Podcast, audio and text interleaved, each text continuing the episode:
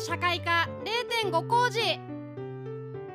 さあいよいよラストでございます。一工事が始まる前の学生にも聞いてほしい0.5工事の時間です。さああっちゃんさん改めまして本日のテーマよろしくお願いします。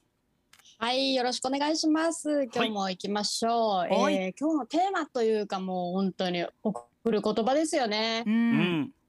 ですが、まあ言ってもね、ちょっと振り返りながらやっていきたいということで、まあ、月曜社会科ですが、テーマはね、かなり慎重にね、選びながら発信もね、してきたつもりではありますと。はい、まあ、ビビリでもありますので、まあ、自分の専門分野以外のことは、まあ、喋れませんし、まあ、ご存知の通り、えー、島靴場になれば全くわからないと。えー 本当になんか自分の専門分野ってすごい狭くてなんか実証テレビや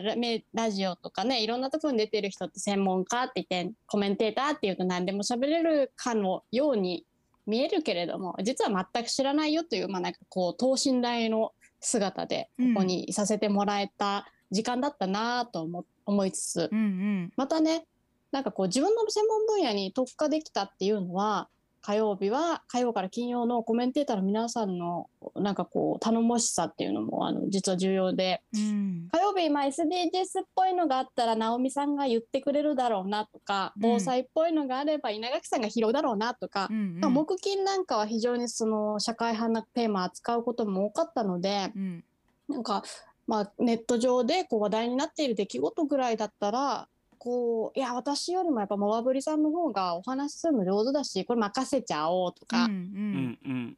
結構金曜日のセアロガイのセアロガイさんのところではこうこう時事的な問題扱ってくれるなとか、うんそういったこともあって、うんあ自分はこう地道に例えば月に1回生活保護の話しようとか。うんうんそういうこう新しい問題ではないんだけれども今身近に考えてもらいたい問題に特化してお話しすることができたなっていうふうに思っていて、うんうんなんかこうやっぱり月曜日は月曜日だけじゃなくって他の曜日にも支えられてやってきたなっていうふうになんか思っています。なんか変な信頼感もありましたと。うんうんでじゃあ月曜社会でどんなことを伝えてきたのかっていうところなんですけど3点あって、はいまあ、一つはねやっぱテーマ選びで雇用とか待遇とかあと所得の問題ですよね。そういったことについてこう一人一人の人がみんなが自分のせいだとか個人の問題だとか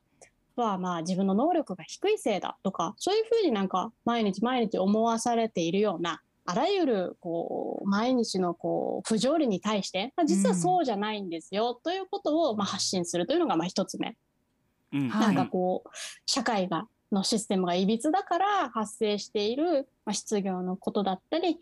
えーまあ、低所得のことだったりそれはまた問題として社会の中にあるんだけど人々がこう連帯することによって少なからず改善できるものですよっていうことを、うん。うんまあ、お伝えできればなと思って選んできました。うん。はいまあ、特にねよよく言うのが、まあ、働き手である労働者である私たちがこう何ができるかって言った時に実はあの周りの同僚とか一緒に働いてる人々とか、まあ、働く雇用者のお共にねつながってこうお互いが不当な扱いをされないように働きかけていくことっていうそういう重要性みたいなことも発信してきたつもりです。うんうんよくねあの周りで何かできることないですかって言われたらいやあなたの職場は有給休暇取りやすいですか？とかっていうようなことを聞いてみたりとかそういうコメントをなんか心がけてきました。うんうんで2つ目に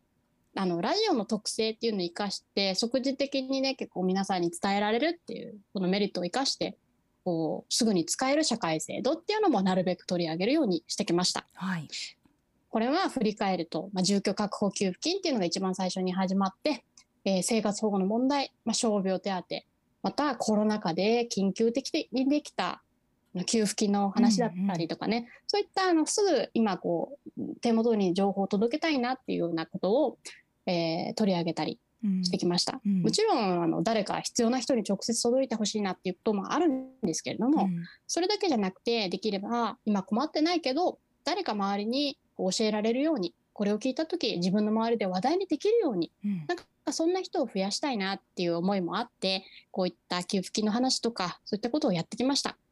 特にまあ生活保護の話ってこう身近じゃないとか言われたりあのなんで生活保護を受けないんでしょうねっていうような問いかけがあったりするんだけどそれはなんかこうその人が申請しないのが問題なんだみたいなうん。こう見方にうん。あの修練されてしまうことが多いような気がしてすごく気になっていてそうじゃなくて、まあ、当たり前に話せるような状態にならないとどうしてもこう使おうっていう風な意識にはならないんじゃないかなと思って、うん。その問題意識があったのでこういったあの話題にできるようにと少しでもというような気持ちがあってあの月に1回こんなことを話していました。うんうんあの実際にねリスナーさんからこう放送で聞いて申請したよとかあのこのコロナ禍での給付金使ったよとかなんて声もね実あのコメントいただくこともあって、うんそういう方が周りに自分もこれ申請したよみたいなことがねその周りの人たちにああの人も申請したんだったら私もやってみようかなっていうようなことがこう広がってくれるといいなみたいな、うんあの実は思いもあったんですね。ううんん、今日あっちゃんさんの情報を聞いて行動するっていうリスナーさんもいっぱいいましたもんね。ねねえなんかこちらが励まされますよね。本当にそういう声が届いてよかったなと思います。うん。うん。私たちも一緒に番組しててお思うのは、まあ、そういった制度だったりとか、まあ、そういう人たちがいるよっていう知識を教わっただけではなくって、まあ、そういういろんな幅広い視点を持つこと、うん。例えばこの、はい。こういう制度じゃあ使えばいいじゃんっていう声に対していやもっと本当は深い理由があるんじゃないかって一歩立ち止まって考える癖が私もこの1年と数ヶ月であのあっちゃんさんに一番教えていただいたことだなと思っています。うん。これってこういう理由が絡んでるんじゃないかこういうことが影響してるんじゃないかって、まあ、いろんな方のいろんな声をねゲストでつないでくださったっていうこともありますけれども本当にこう、自分事として考えることの難しさでもそうしなければ変わっていかないこの世の中の仕組みっていうことに、うん。まあ、ちょっと落ち込みつつもでもできることはあるんだなって エールをもらったのがあっちゃんの月曜社会科0.5工事でしたね。ううん。んありがたい。いやうんーこちらねたくさんねメールも来ておりましてラジオネームぽよぽよことりんさん。あっちゃんさんが今日でスタジオの出演ラストということでメールをしなくてはメールを出さなくてはと思い仕事を一旦投げ捨てました。今もう聞いてることでしょう。あっちゃんさん卒業は寂しいですけれどもあっちゃんさんの活躍を応援しています。番組でいろんなこといろんな視点で教えていただきました。目から鱗のようなこともあってもっと勉強しようって思いました。本当にありがとうございますというふうにねメールを送ってくださいました。うんうーんいやねあっちゃんさんの本当に。そういった思いがちゃんとリスナーさんにね届いてるんだなっていうことも実感できて私もとても嬉しいですね。はいうんうんこちらサインコサインタンジェントさんからも来てますね、えーあっちゃんさん12月いっぱいで卒業なんですね、ジャンルにとらわれないお話で毎週楽しみなコーナーでした。今まで触れたことがない考え方に触れ一度では理解できなかったことはポッドキャストで何度か聞かせてもらいました、うん。うん特に子どもの貧困は自分の子育てと重なり興味深い内容でした。これからのご活躍お祈りしています、ありがとうございましたと来ておりますうねん。うん、ありまあまさにねがとうございました。まあ今まで触れたことがない考え方っていうのはまさにそうですよね。うんうんまああっちゃんさんに聞いて、まあ、先ほど、まあ、繰り返しになりますが社会のシステムのいびつさがあって、うん今の自分の状況があるっていう考え方になかなか普通はなれないうんと思うので、うんそこの観点から物事を考えるっていうきっかけ作りには僕も本当相当役立ちましたね。うんうんうんはい、ありがとうございます。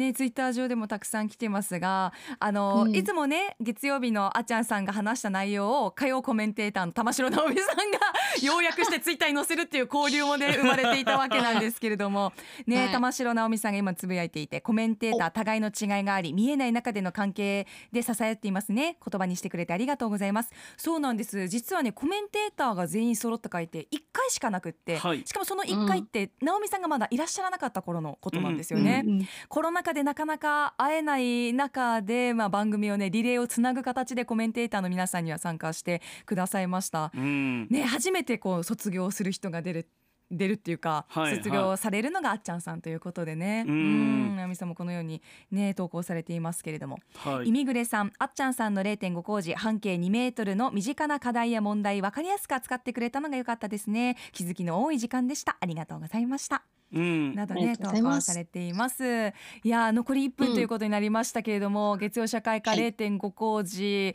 ねまあ振り返ってみての感想をおっしゃっていましたけど、まあ今後はどういうふうな活動をなされていくんでしょうか、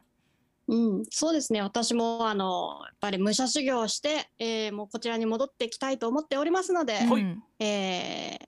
まあその際はやっぱもう少しね天気レポートとかね頑張っていきたいなと思あってますあのあ。ちゃんさんあっちゃんさん僕の座を狙うのやめてもらっていいですか？はい。